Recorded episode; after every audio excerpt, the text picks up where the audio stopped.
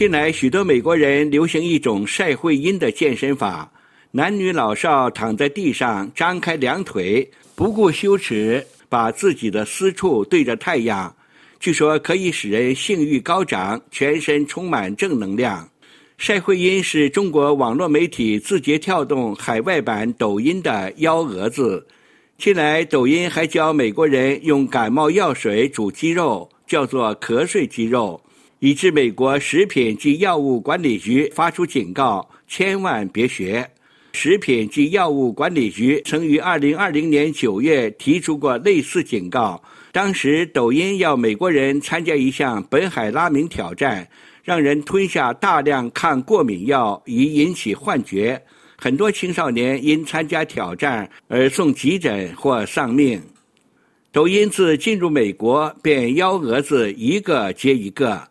如教中学生拆厕所、砸东西，发布偷车教程，使得一些地方汽车失窃率飙升十几倍。近来，德州八岁女童沃尔顿和九岁女童阿罗约因参加抖音的活动“昏迷挑战”而死亡。昏迷挑战是以绳索勒脖子让自己窒息的游戏，导致儿童呼吸困难，无法挣脱。死亡儿童的家长向法院提告，要求抖音为发布导致儿童死亡的影片负起法律责任。以电视节目《纽约娇妻》走红的女明星弗兰克尔近日向纽约联邦法院提起诉讼，指控抖音未经授权盗用她的肖像为假货打广告，使她的形象权遭受侵犯。弗兰克尔表示。肖像遭人盗用，在抖音的视频里贩卖与他无关的商品，这个现象非常泛滥，让人无法接受。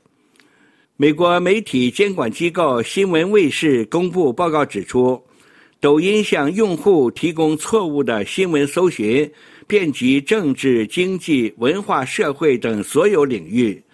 新闻卫视九月间在抖音上搜寻二十七个新闻主题，发现百分之十九点五影片含有虚假或误导的陈述。抖音在美国有超过八千万个活跃用户。美国云基础设施公司公布最新的数据显示，抖音已超过谷歌成为最受欢迎的网站。也越过脸书，成为最受欢迎的社交软件。抖音短短半年之内，就从十大社交软件排行榜第八名跃升为第一名。美国人在抖音上花费的时间比其他平台多。十三到十七岁美国青少年中，高达百分之六十七使用抖音应用程序。抖音成为对美国人影响最大的中国媒体，甚至被左派人士称为美国文化的一大推动力。抖音的母公司字节跳动随时可以读取美国用户的数据。特朗普时代，美国政府曾要求抖音出售给美国公司，否则予以关闭，但拜登政府否认了前任政府的决定。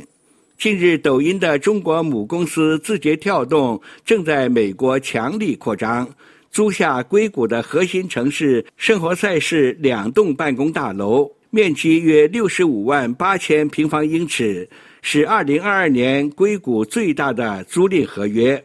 抖音很快将迁入这两栋大楼办公。中国北方人使用“幺蛾子”一词，是指坏心肠的人尽出坏主意。自从有了抖音，美国便多了一些低俗、无耻、邪恶。抖音就是飞进美国的一只幺蛾子。